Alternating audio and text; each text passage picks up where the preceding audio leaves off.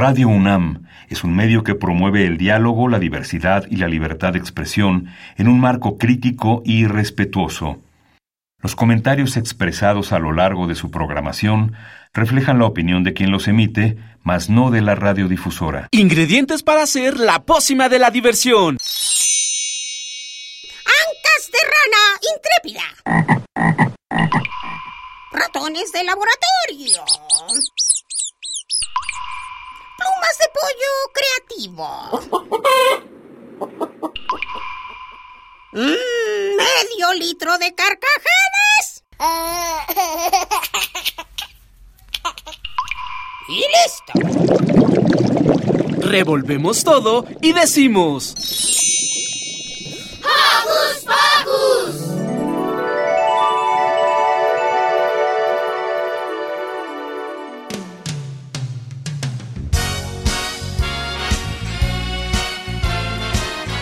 Muy buenos días, queridos Joco Escuchas. Yo soy Silvia y los saludo con un sonoro beso. Y yo soy Santi y también los saludo con un sonoro beso. Y doble beso y apapacho a todas las mamás y maestros porque estamos con doble celebración. Así es, Santi. Estamos celebrando aquí en Hocus Pocus el Día de las Madres, las maestras y maestros. Yo quiero decirte que en este día eres la mejor mamá y te amo. Muchas gracias, San. ¿Y qué te parece si damos inicio a este día de celebración? Sí, porque hoy en Hocus Pocus escucharemos a lo largo del programa a varios pequeños que entrevistaron a sus mamás sobre su labor como mamá y su labor como maestra en estos tiempos un poco extraños. Órale, casi de superheroínas, porque no es tan fácil como parece. Ser mamás y menos estando todo el tiempo en sus casitas. Y además de todas esas tareas, tener que dar clases. Uf, yo ya hasta me cansé de solo decirlo. Pues toma aire, Santi, porque Ari nos presentará a unas pequeñas criaturitas aladas. ¿Quieren saber de quiénes se trata? Sí, y continuando con la magia, Liber nos trae una entrevista mm, bastante mágica con Joaquín Kotkin, el mago de la media barba.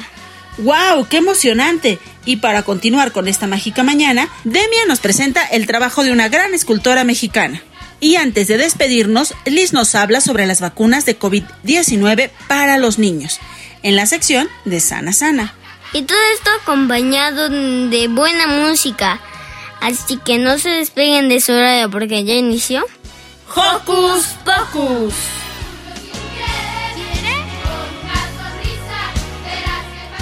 Que no se te olvide que nos gusta saber de ti. Síguenos a través mm, de nuestras redes sociales. Conéctate con tu tablet, compu o celular con ayuda de tu mamá o papá. Y cuéntanos qué te gusta hacer estando en casita. Facebookea con nosotros, búscanos como Hocus Pocus Unam. Regálanos un like, comenta nuestras publicaciones y mándanos tus sugerencias musicales. Pero si lo tuyo son las frases cortas, búscanos en Twitter como arroba Hocus Pocus-unam. Síguenos y pícale al corazoncito. ¿Y qué te parece, Santi, si iniciamos celebrando a las mamás con esta rolita? Escuchemos Te quiero a ti, mamá. Hola,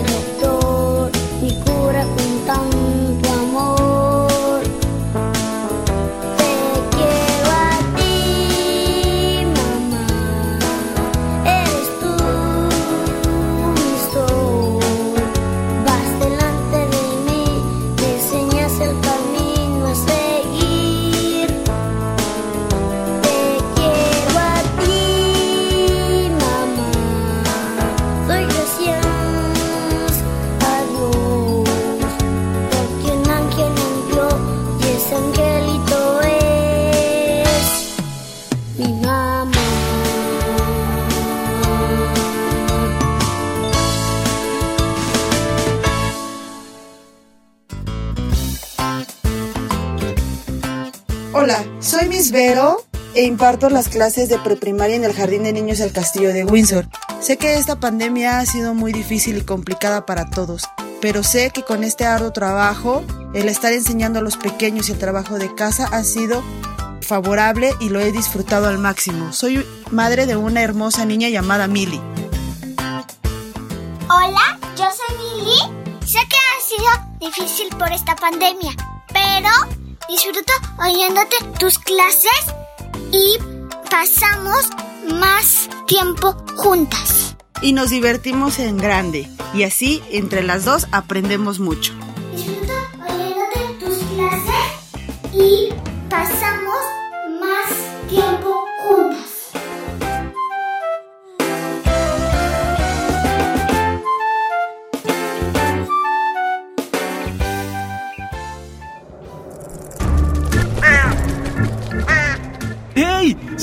De Hocus Pocus y busca nuestras redes sociales. En Twitter somos Hocus Pocus-UNAM y en Facebook Hocus Pocus UNAM. Uy, ¿qué es ese sonido? Parecen campanas. Es cierto, Santi, pero qué raro, todavía no es Navidad. Ah, ya sé. Es Ari con su nota sobre las hadas. Cerremos los ojos, pidamos un deseo y escuchemos.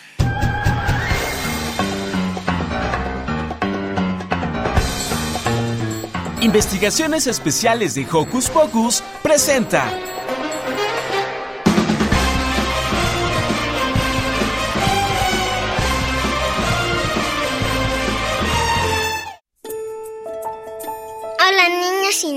De Hocus. Soy Ayana Alizel y las hablaré de las hadas. Las hadas son seres pequeños y muy bonitos. Tienen poderes mágicos que utilizan para proteger a la naturaleza. La palabra hada viene del latín fatum, que quiere decir destino. Las hadas son de cuatro tipos. Uno, las hadas del agua. Se pueden encontrar en ríos, lagunas, anemas. Su color favorito es el azul. Dos, las hadas de tierra, que protegen a las plantas y a los árboles. Su color favorito es el verde. Tres, las hadas de fuego, que viajan a través del aire. Son difíciles de encontrar. Su color favorito es el rojo. Y cuarto, las hadas del aire. Están compuestas de aire y luz. Su color favorito es el gris. Esta fue mi nota. Soy Ayana Alitel. Los escuchamos pronto.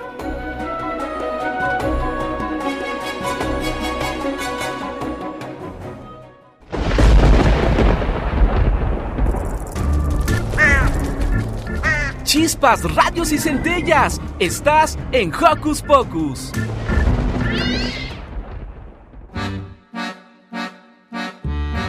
Hola Joco, ¿escuchas? Yo soy Fernanda y quiero presentarles a Gina Favila. Ella es una mamá maestra. Hola, ¿cómo están? Yo soy Gina Favila y soy mamá de dos hijos, María Fernanda y Ángel Gabriel, y soy maestra en educación preescolar. Gracias, mami. Comencemos. ¿Cómo ha sido tu labor como maestra durante la pandemia? Bueno, pues no ha sido fácil, ya que no es lo mismo dar una clase en presencial que a través de una pantalla, pero creo que todos los retos a vencer es lo que estoy haciendo diariamente con mis niños para poder lograr alcanzar las metas y que ellos también logren alcanzar sus objetivos. Pero con mi trabajo con ellos estoy bastante satisfecha con lo que he logrado. ¿Cómo ha sido tu labor como mamá durante la pandemia? Bueno, pues tampoco ha sido nada fácil. ¿Por qué? Pues porque antes salíamos, íbamos al cine, íbamos al parque, a diferentes lugares. Pero ahora pues todas esas actividades hay que hacerlas aquí en casa, ser creativos también, para que podamos hacer diversidad de prácticas, jugar, hacer juegos de canto, bailar, y distraernos también un poquito para que ustedes también aquí en casa puedan sobrellevar esta pandemia. Mamá, nosotros queremos decirte que eres la mejor tanto como maestra como mamá porque a pesar de la pandemia has sabido sobrellevar las cosas y has sabido sacarnos adelante a pesar de todo y que eres una guerrera. Mamá, ¿te quiero decir algo? Te amo con todo mi corazón y eres la mejor mamá del planeta. Te amo con todo mi corazón. Te, amamos.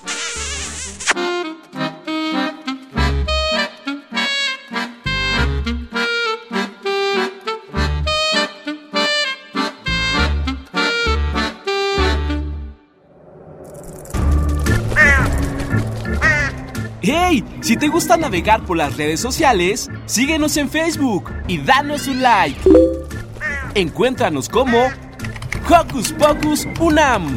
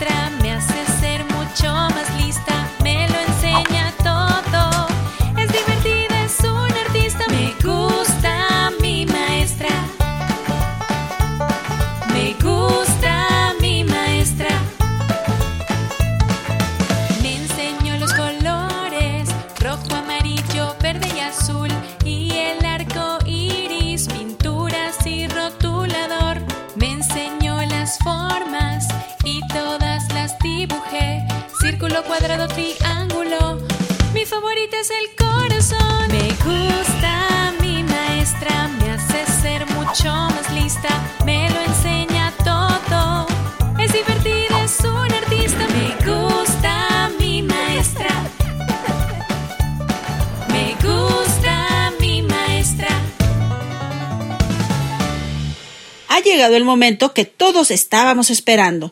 Pongamos los polvos de hada y digamos las palabras mágicas. Para escuchar la entrevista de Oliver.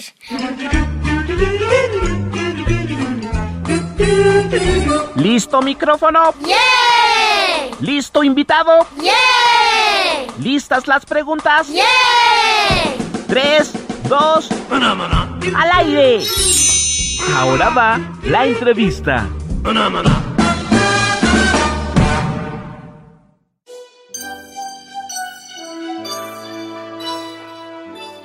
Hola, Joco, escuchas. Soy Liber Nawali. Hoy realizaré un truco de magia. Sí, es el primer truco que se hace a través de la radio. Hoy voy a aparecer al conejo de Hocus Pocus. ¿Están listos? A la Casimi, a la que aparezca el conejo esta hermosa mañana. ¿Dónde estoy? Tú no eres el conejo de Focus Pocus. claro que no. Soy Joaquín Kotkin, el mago de la media barba. Órale. Y sí tienes solo media barba. Pero, ¿qué haces aquí? Pues lo mismo me pregunto yo. Yo estaba tomando el sol en Hocus Cancun Pocus y de pronto aparecí aquí. Eh, ay, lo siento. Creo que yo fui el responsable. Intenté hacer magia y... ¿Qué? ¿No aprendiste nada en tus clases de magia? Porque tomaste clases de magia, ¿verdad?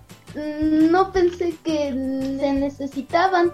¿Tú estudiaste para ser mago? Pues sí, tuve que leer muchos libros, eh, conocer otros magos y fui aprendiendo poco a poco.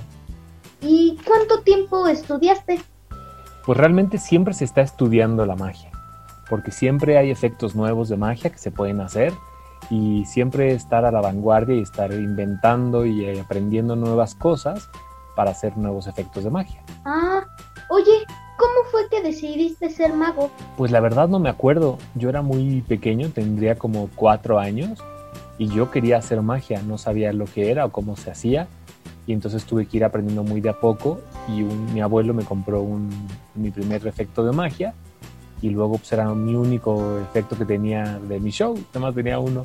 Entonces algún tío, algún primo sabían alguna otra magia y me la enseñaban y así fue aprendiendo poco a poco.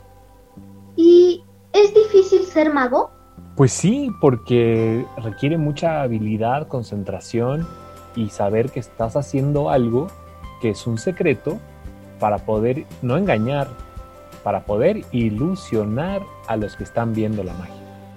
¿Cuál de tus actos es el que más te gusta? Pues mira, varios.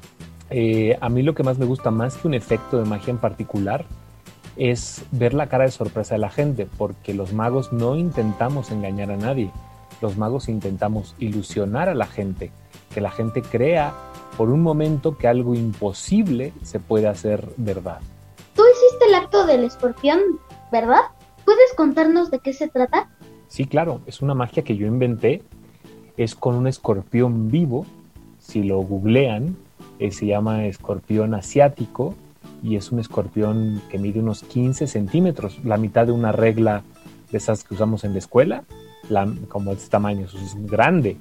Entonces una persona del público elige una carta, la ve, la recuerda, la revolvemos y abro las cartas como en un abanico. Y entonces pongo el abanico, tomo el escorpión por la cola para que no me pique, lo levanto de la cola y con las tenazas, que son como sus manos, el escorpión de la, del abanico de cartas que hice saca una carta. Y en el mejor de los casos es la carta elegida, o sea, la adivino a través de un escorpión vivo. ¿Y cuál es tu mago favorito? Mi mago favorito es eh, David Copperfield. David Copperfield durante muchísimos años, hasta la fecha, sigue trabajando en Las Vegas. Él venía a México como en los noventas, en dos miles, venía a México muy seguido y entonces yo no perdía la oportunidad de ir a verlo en vivo. Y la verdad es que es el mejor mago de todos los tiempos. Ah, desapareció un monumento gigante que es la Estatua de Libertad, atravesó la muralla china, una muralla grandísima que está en China, la atravesó en YouTube, pueden buscar ahí sus videos, es realmente increíble. ¿Y es lo mismo un ilusionista que un mago? En la práctica no, en la realidad sí, o sea, vamos, voy a explicarlo. Un mago y un ilusionista es como decir doctor y médico, es como un sinónimo. Son palabras distintas, pero significan lo mismo. Un ilusionista crea ilusiones y un mago, como se conoce actualmente un mago, es que hace ilusiones. Hay otros tipos de magos que son como brujos, pero yo no soy de esos. Los magos y los ilusionistas, la diferencia que hay ahora es que se nombra a los ilusionistas, a los que hacen magias con aparatos grandes, con cajones donde parten a chicas a la mitad o hacen flotar cosas muy grandes como un coche. Entonces ese es como el concepto porque en la antigüedad les llamaban grandes ilusionistas y por vagos quitaron el grandes y se quedó con ilusionistas solo. ¿Hay niñas o niños magos? Pues sí, hay eh, ahora ha habido más niñas. Antes no había, yo no sé por qué. Yo me imagino que a partir de Harry Potter con Hermione Ranger, eh, las niñas empezaron a, acercarse un poco más al mundo de la magia y afortunadamente tenemos más magas ahora. De hecho, una de las magas más importantes que hay ahorita se llama Dania Díaz, es una venezolana que ha triunfado en programas de televisión como America's Got Talent, eh, con Penny Teller. Eh, está haciendo una, una, carrera muy sólida y muy buena y me da mucho orgullo haberla conocido cuando empezaba. Y era una niña, tendría como 16 años cuando yo la conocí y ahora es realmente muy buena y se ha superado muchísimo. Ok, ¿y cuál es tu truco mágico favorito? Pues mira, el del escorpión sin duda, porque es una cosa que yo inventé y tuve la fortuna de poder darle los derechos, o sea, darle el permiso, digamos, a David Copperfield, te digo, el mago más grande de todos los tiempos. O sea, es un logro para mí que aparte me llena de satisfacción que un mago mexicano como yo eh, haya inventado algo que se ha presentado en los escenarios más grandes de todo el mundo. ¿Puedes contarnos más cómo fue tu encuentro con el ilusionista más grande de la historia? Claro, aquí en México había un mago que era el mago más famoso de México, que se llamaba Chen Kai. Lamentablemente él murió hace dos años. Sin embargo, él me apoyaba y él conocía muy bien a David Copperfield. Y le dijo, tengo a este amigo que inventó una magia que seguro te va a gustar. Entonces Copperfield nos citó en el Auditorio Nacional de México, porque estaba aquí haciendo una temporada, y entonces yo le hice la magia del escorpión, a David le encantó y me dijo, quiero hacer tu idea en mi show. Y entonces yo le dije, pues es tuya, te la regalo. Y él me dijo, no, es tu trabajo y tenemos que pagar por ello. Hizo un contrato donde ahora él tiene los derechos de hacer esta magia, o sea, tiene el permiso, digamos, de hacer esta magia. Y durante su espectáculo por todo el mundo lo hizo durante 13 años, lo cual es una de las magias que David Copperfield, el mago más grande de todos los tiempos, hizo en su espectáculo de un invento de un mexicano, lo cual me llena de orgullo y satisfacción para nuestro México querido. ¿Cómo te sentiste? Pues imagínate, yo era mi ídolo de la infancia y entonces yo lo iba a ver a los shows y pues inalcanzable. Entonces de pronto eh, conocerlo, tener ya una amistad ahora con él y que que se haya fijado en mi efecto de magia, le haya encantado tanto que haya permanecido en su show durante 13 años ininterrumpidos, pues imagínate, es un orgullo que, que aparte él siempre ha sido muy generoso y cada vez que yo estaba en el público viendo su espectáculo, cada vez que terminaba de hacer mi efecto de magia, volteaba hacia donde estaba yo sentado y decía, en inglés decía, Thank you, Joaquín Kotkin, que quiere decir gracias, Joaquín Kotkin lo cual imagínate cómo te llena de orgullo estar ahí sentado y tener el reconocimiento ahí inmediatamente. ¿Y qué necesitas para hacer la ilusión de un truco de magia? Pues mira, tienes que aprender muchísimas cosas, porque el secreto, lo que llaman el truco, eh, el, cómo se hace, digamos, eh, es la parte, digamos, más pequeñita de una ilusión, porque eh, es como la explicación nada más de cómo funciona. Ahora, para que el público no vea cómo funciona y, entre en este mundo de ilusión, tienes que ocultar ese secreto. Entonces tienes que poner varias capas como, como telas invisibles encima una de la otra para ir opacando ese secreto con psicología, con, eh, con arquitectura, porque los diseños de las magias tienen que hacerse con, con arquitectos que, que sepan cómo diseñar un, un aparato de magia o, aparte matemáticas, porque tienes que saber muchas cosas de matemáticas con las cartas, por ejemplo. Tienes que aprender eh, de todo tipo de, artes y ciencias para poder ir ocultando un poco más eh, el secreto que está oculto detrás de una ilusión. Entonces es, es, un, es un tema de, mucho, de mucha paciencia, mucha prueba y error y nunca darse por vencido. ¿Y ¿Todo eso lo tuviste que estudiar para ser mago? Sí, tienes que estudiar mucho, tienes que estudiar también los principios de la magia, que son muchísimos, de diferentes partes del mundo hay libros muy interesantes que explican cómo funcionan los principios de la magia, como funcionan igual los principios de la física y de la química, que seguramente estarán eh, viendo en la escuela ahora. Y hay como, así como en la ciencia hay eh, Newton y Einstein y Pitágoras y así, en el mundo de la magia también los hay. Robert Houdin, eh, Robert Harbin, eh, varios que, han hecho pues una historia dentro de la magia, Harry Houdini, y entonces han escrito libros donde han plasmado sus descubrimientos de cómo hacer que una ilusión impacte más al público y por qué, para que nosotros ahora en el futuro podamos aprender todo ese conocimiento y poder trasladarlo a nuestros públicos, a la gente que nos ve en un show. Si alguna de las niñas o niños Joco escuchas quisiera ser ilusionista, ¿qué le recomendarías? Primero, que nunca dejen la escuela, porque es importantísimo. Yo estudié una carrera, o sea, yo siempre quise ser mago, pero sin embargo estudié una carrera. Entonces, nunca dejen la escuela y acérquense a algún mago que conozcan. Eh, traten de buscar libros de magia, porque en YouTube hay como tutoriales, pero no enseñan bien las cosas y no aprenden como tienen que aprender. Entonces busquen magos, aquí en México hay, hay varios que dan clases, yo no doy clases porque soy un poco desesperado, pero eh, hay muchos magos que dan clases y, cuando vean a un mago en algún lugar, pregúntenle en donde estén viviendo, dónde pueden aprender magia o dónde hay una casa de magia cercana. Una casa de magia es una tienda donde venden efectos de magia y ahí vas aprendiendo poco a poco. Y también algún tío, alguna tía puede tener algún libro o saben alguna magia que, que han hecho después de la comida, en la sobremesa, y van aprendiendo poco a poco.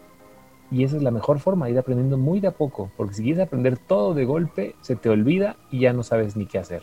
¿Qué representa para ti la magia? Pues la magia es crear en la, en la mente de la gente un sueño vuelto realidad.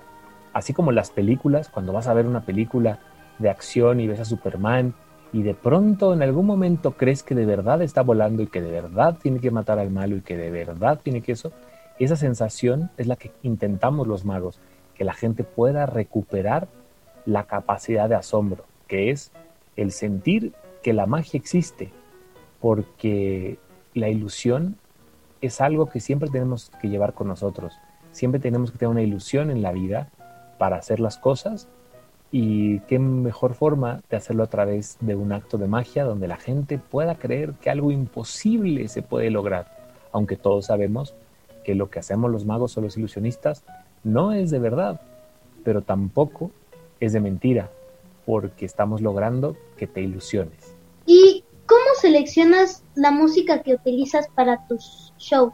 Pues mira, primero tienes que ver qué magia vas a hacer y qué eh, que, el, que, el, significado le vas a dar a esa magia, ¿no? Si es una magia romántica o es una magia atrevida, de espadas o así. Entonces vas buscando una música que sea de acorde a si es romántica, pues una música romántica, si es algo misterioso, una música misteriosa. Y entonces vas buscando diferentes músicas y, pones este, a, oír, a escuchar diferentes temas de diferentes eh, compositores hasta que encuentras una que más o menos sea como que lo que estás buscando y luego tienes que editarla para que te quede del tiempo que necesitas para hacer tu presentación. ¿Y cómo eliges tu vestuario? Pues mira, mucho, todo el arte es autobiográfico, o sea, tiene que ver con tu vida. Entonces yo busco cosas que se vean misteriosas para que tengan como, que parezca un mago, ¿no? Porque si eres doctor, pues debes de parecer un doctor. Si eres un bombero, tienes que parecer un bombero. Si eres mago, tienes que parecer un mago. Entonces trato de buscar cosas, eh, elementos, sacos que se vean, eh, que se vean modernos, que se vean novedosos. Eh, uso algunos collares como de huesos, que son como muy misteriosos. ¿Y qué más uso? Y pues nada, trato de, de, verme lo mejor y elegante posible para mi público, que, que no quieren ver a, a, a, un personaje todo desalineado, sino quieren ver a alguien que se vea, que se vea un mago de verdad. ¿Estás dando shows virtuales? La verdad sí, he estado haciendo algunos shows para algunas personas que cumplen años y también para muchas empresas que me han contratado para sus eh, eventos de fin de año y ahora a principios de año tienen como muchos eventos de convenciones y entregas de premios y reconocimientos y han contratado mi show y les ha gustado mucho porque dentro de esta pandemia pues también la diversión tiene que continuar y qué mejor hacerlo de una forma virtual de, una, de un show de magia donde la, las personas participan activamente en el show. Joaquín, ¿qué te sucede? Estás no sé. desapareciendo. No te preocupes, vuelvo a donde estaba. Pero recuerden, niños y niñas de Hocus Pocus, la magia solo existe para aquellos que quieren creer en ella. Amigos, mi truco no salió como esperado. Salió mucho mejor. Si quieren saber más sobre Joaquín Cotín, visita sus redes sociales. Arroba.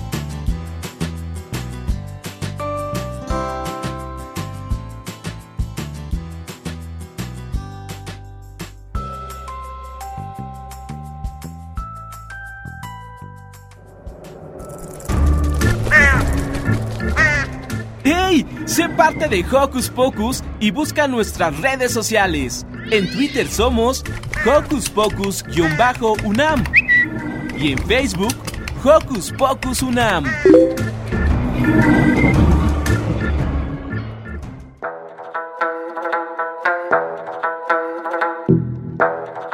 Hola, soy Gabriela, mamá de tres hijas. Mara de 25 años, Gala de 20 y Emiliana de 17. Soy maestra de inglés en segundo año de primaria. Gracias, mamá. Comencemos. Oye, mamá, ¿cómo ha sido tu labor como maestra durante la pandemia? Pues ha sido mucho más cansado y más laborioso que en clases presenciales, ya que al trabajar desde casa hay que hacer el trabajo de casa y el trabajo de maestra. Pero también he disfrutado mucho el estar aquí. Ma, ¿cómo ha sido tu papel de mamá durante la pandemia? Creo que me ha ganado el papel de maestra, ya que la carga de trabajo se ha duplicado y la verdad he dejado un poco de lado a mis hijas y mi casa. Pero todos los días intento dar lo mejor de mí. Hola, soy Emiliana. Ahora nosotros queremos decirte algo. Para todos ha sido difícil, pero creo que lo hemos sabido llevar muy bien y hemos pasado momentos muy bonitos. Yo soy Gala. Mamá, gracias por no haber parado en esta pandemia. Me divierto mucho escuchando tus clases y viendo sus actividades, aunque a veces puede ser algo cansado escuchar tantas voces. Soy Mara. Yo quiero darte las gracias por todo lo que has hecho durante esta pandemia, no solo por nosotros, sino también por tus alumnos. Me gusta mucho trabajar enfrente de ti y tenerte de fondo. Gracias.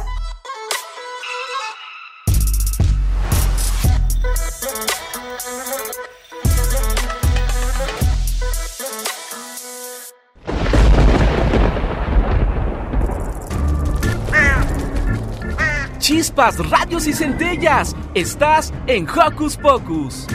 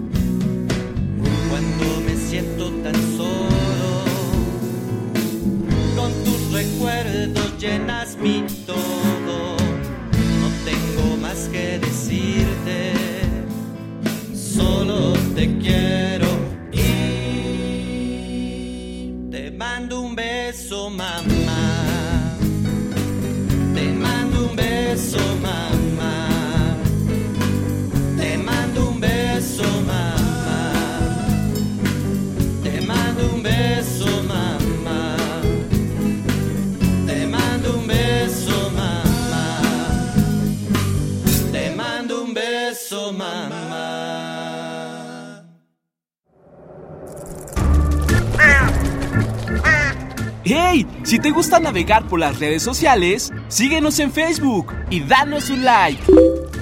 Encuéntranos como Hocus Pocus Unam.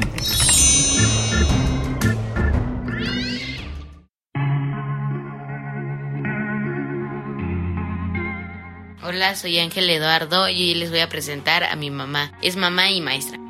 Hola, yo soy Marta Jiménez y soy mamá de Ángel Eduardo y soy maestra también. Soy maestra de primaria en la escuela Profesor Miguel Sánchez Rivera, turno vespertino y actualmente doy quinto año. Mamá, ¿cómo ha sido tu labor como mamá durante la, la pandemia? Bueno, como mamá, este, creo que nos hemos conocido un poco más y también nos hemos alejado mucho, porque cada quien se involucra en sus cosas, él en sus juegos y yo en mi trabajo y a veces bromeamos demasiado, jugamos, pero este creo que nos hemos conocido más como amigos y hemos este hecho muy buen equipo durante esta pandemia. Mamá, ¿cómo ha sido tu labor como maestra durante la pandemia? Uh, mi labor ha sido un poquito difícil porque entonces tenemos que complementar el trabajo de la casa con el trabajo de la escuela. Y entonces, tanto para todos que estamos fuera como para mí, ha sido complicado porque hay que revisar trabajos, hay que estar al pendiente que nos envíen actividades, hay que estar planeando, hay que estar haciendo adecuaciones para que los alumnos puedan completar sus aprendizajes. Mamá, te quiero felicitar porque eres la mejor mamá del mundo y porque has hecho una gran labor como maestra. Una gran labor como maestra.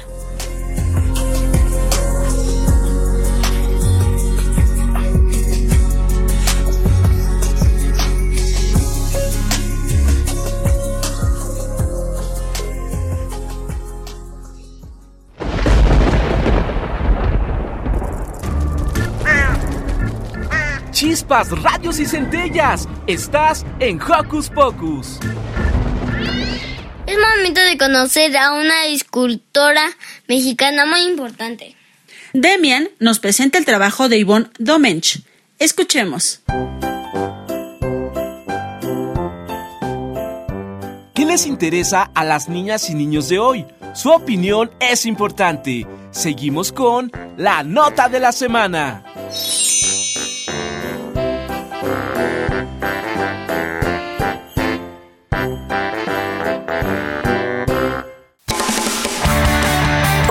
Escuchas, soy Demian y hoy quiero platicarles sobre una escultora mexicana que conocí gracias a una tarea escolar y me encantó. Su nombre era Yvonne Gómez Gaudry y nació en la Ciudad de México. Sus papás eran intelectuales y cuando Yvonne era pequeña y mostró interés por el cosmos y el sistema solar, ellos apoyaron mucho su interés y sus primeras esculturas cósmicas.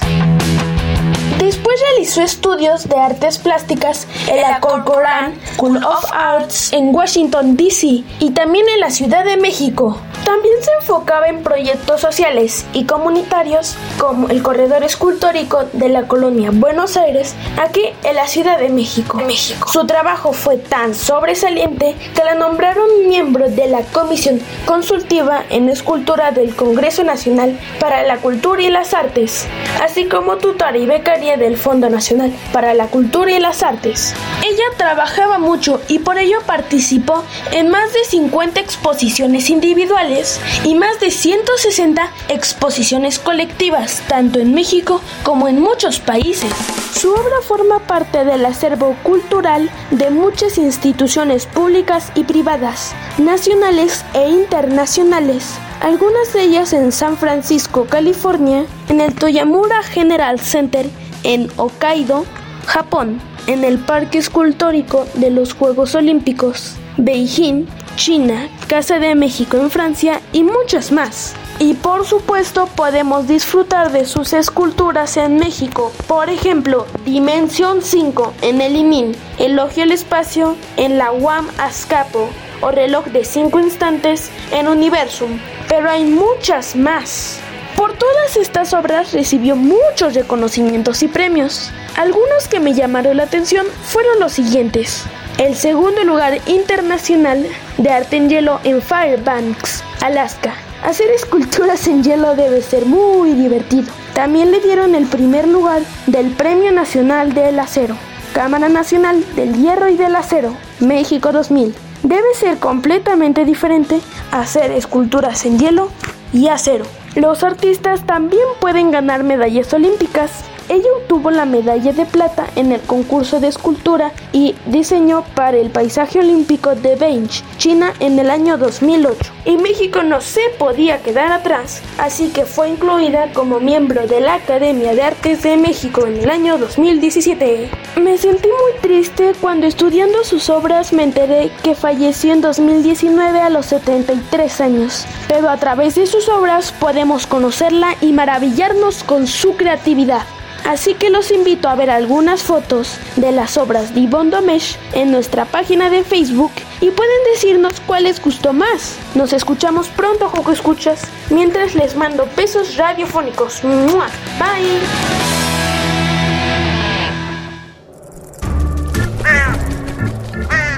¡Hey! Sé parte de Hocus Pocus y busca nuestras redes sociales. En Twitter somos Hocus Pocus-UNAM y en Facebook Hocus Pocus UNAM.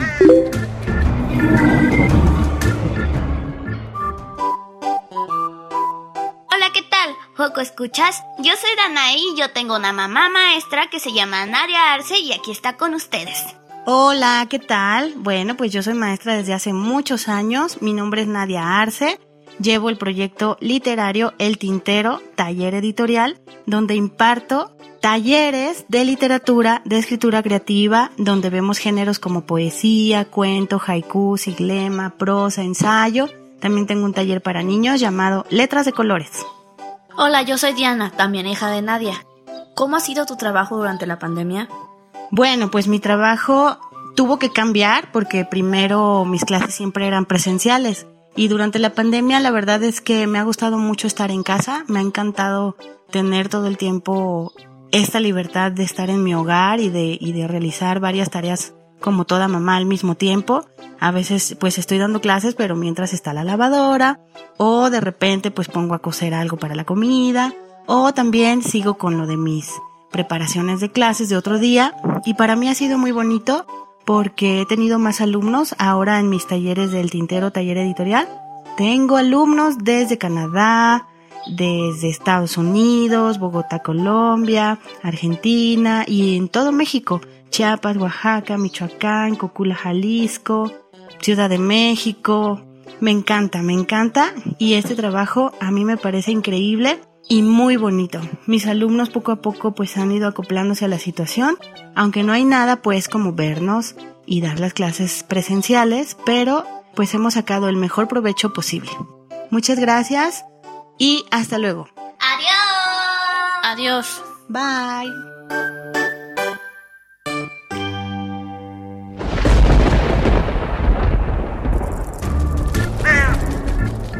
Chispas, radios y centellas. Estás en Hocus Pocus. Y ahora nos toca escuchar a Liz contándonos si nosotros los peques nos van a picar. Todas las dudas sobre la vacuna COVID-19 para los niños nos lo cuenta el pediatra José Ramón García Lira en este Sana Sana. Sana Sana Colita de Rana. La presencia del COVID-19 llevó a que los científicos desarrollaran una vacuna en tiempo récord. Ahora que en el país inició el Plan Nacional de Vacunación contra este virus, ha surgido la duda sobre si será necesario la vacuna en niñas, niños y adolescentes. Para conversar sobre este tema nos acompaña el doctor José Ramón García Lira, el es pediatra del Hospital Infantil de México Federico Gómez. Gracias Ramón por platicar con los Juego Escuchas este sábado. Hola Liz, muchas gracias gracias por la invitación, Joco Escuchas. ¿Cómo se encuentra? Esperamos que muy bien. Ah, es un tema muy interesante este que me acaban de invitar porque definitivamente la vacuna es algo que todos queremos, tanto niños como grandes, todos estamos esperando una vacuna. La verdad es que como bien mencionaste, esta vacuna se ha hecho en un tiempo récord por las causas que ha movido al mundo acerca de esta situación en la que vivimos y, y por todo por todo lo que ha generado, ¿no? Porque creo que muchos no habíamos esperado que no fuéramos a clase, que tuviéramos que estar en nuestras casas casas encerrados. Eso ha sido como que muy difícil cuando estábamos acostumbrados a estar afuera, ir al parque, ir a las plazas. Y ahorita estamos en nuestras casas, muchas veces también estudiando desde allá, haciendo tarea, teniendo una, una maestra virtual que no estábamos acostumbrados. Más bien lo único que hacíamos en la computadora pues era ver videos, videojuegos, jugar. Todo esto ha cambiado y ahorita pues ya estamos esperando la vacuna. La vacuna de los niños, la verdad es que por el momento en México, en marzo ya empezaron a decir que probablemente ya tengamos eh, inicios de una vacuna. Como sabemos, las vacunas de los niños se tienen que probar después de la de los adultos. Ya vamos bastante adelantados, ya el personal de salud ya tuvo, algunos maestros ya tuvieron, personas mayores ya tuvieron vacuna. Entonces ahora tenemos que hacer los estudios para ver si en realidad se puede poner en los niños, sobre todo evaluar su seguridad.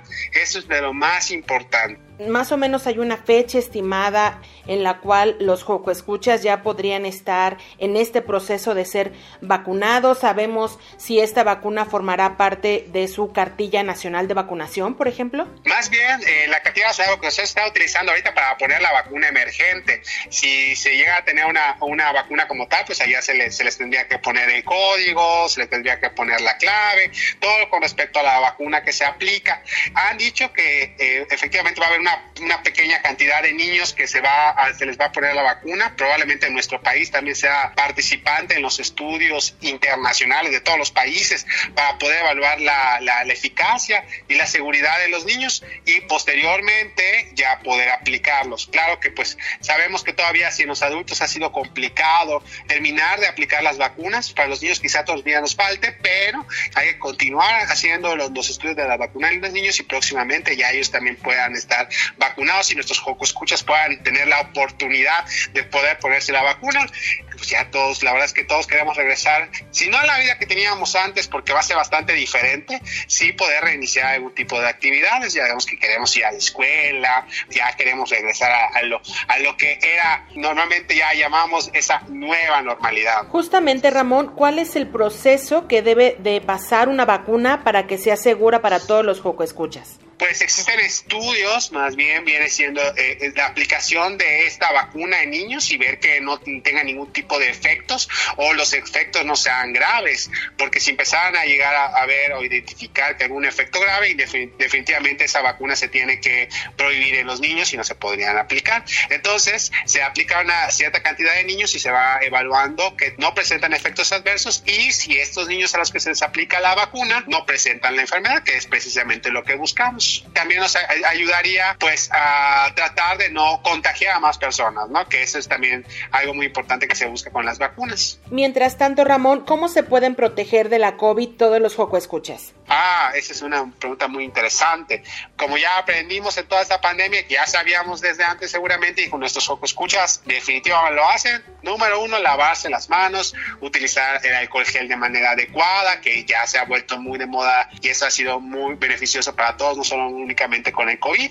Eh, aparte, pues si lo hacemos con agua y con jabón, hacerlo de manera adecuada, eh, usar siempre nuestros cubrebocas, siempre que vayamos a salir de la casa o convivir en nuestra casa con personas que lleguen de visita, con gente que de una u otra manera empieza a tener como que tos o algo, siempre a utilizar cubrebocas, ya sea adentro afuera de la casa evitar el contacto directo con las personas, aunque estemos platicando junto a nuestros amigos, tratar de mantener una cierta distancia. ¿Por qué? Porque al fin y al cabo todos salimos, los papás salen a trabajar, los primos se van a sus casas, luego vienen a jugar a nuestras. Entonces, todo eso de contacto que tenemos físico con las demás personas, tratamos de tener un distanciamiento mínimo, un metro y medio es lo mínimo que debería tener a distancia si estamos platicando. Claro, otro tipo de, cuidados que debemos de tener es que si llegamos a estornudar, si nos da tos, tenemos que tener eh, medidas de contacto, tratar de evitar a las demás personas, cubrirnos la nariz, la boca, al toser, al estornudar.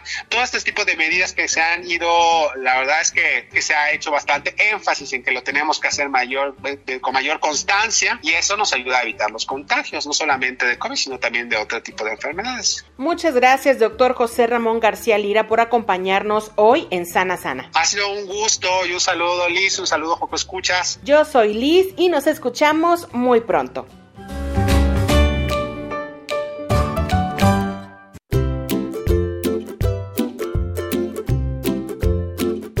Hola Joco Escucha, yo soy Mía y quiero presentarles a Elizabeth Neria. Ella es una mamá maestra. Hola, yo soy Elizabeth, mamá de dos niñas, Mía Sofía y Victoria Jiménez, y soy maestra en el Colegio Moderno Windsor. Gracias mami, comencemos.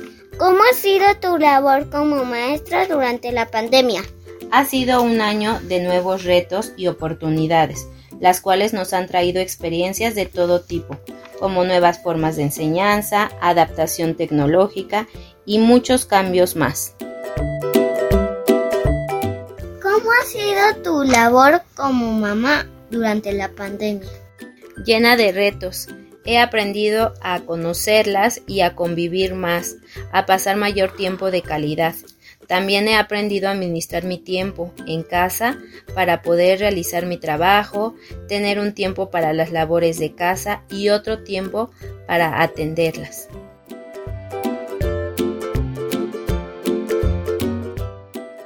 Mamá, queremos decirte que siempre te vamos a apoyar y que te queremos mucho.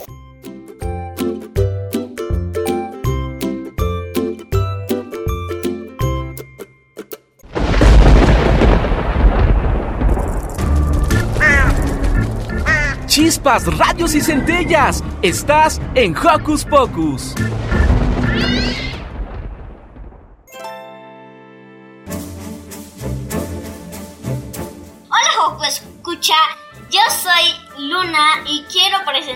Presentarles a Sheila Ramírez. Ella es mi mamá y es maestra. También la amo mucho.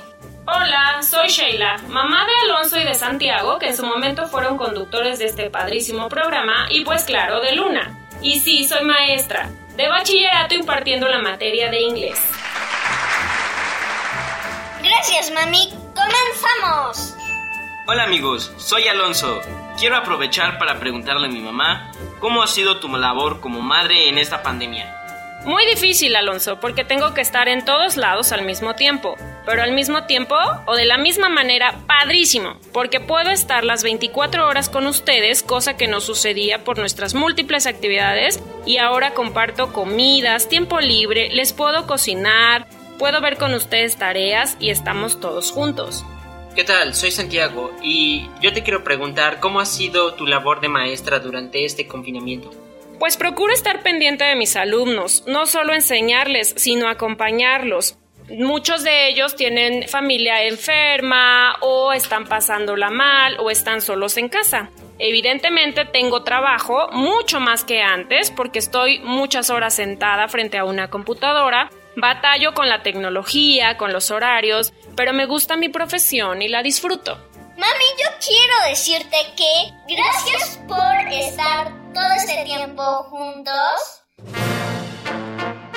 con nosotros y este te agradezco mucho de todo lo que has hecho y también te amo mucho. Mamá, yo te quisiera agradecer por todo el tiempo que has sacrificado por nosotros. Todas las peleas que hemos tenido no han sido en vanos y hemos aprendido mucho de cada uno. Yo creo que sepas, mamá, que ha sido muy importante en la unión de nuestra familia y en nuestro hogar para poder mantenernos nosotros bien y a salvo. Yo soy Luna. Yo soy Santiago. Yo soy Alonso. Esto es Hocus Pocus.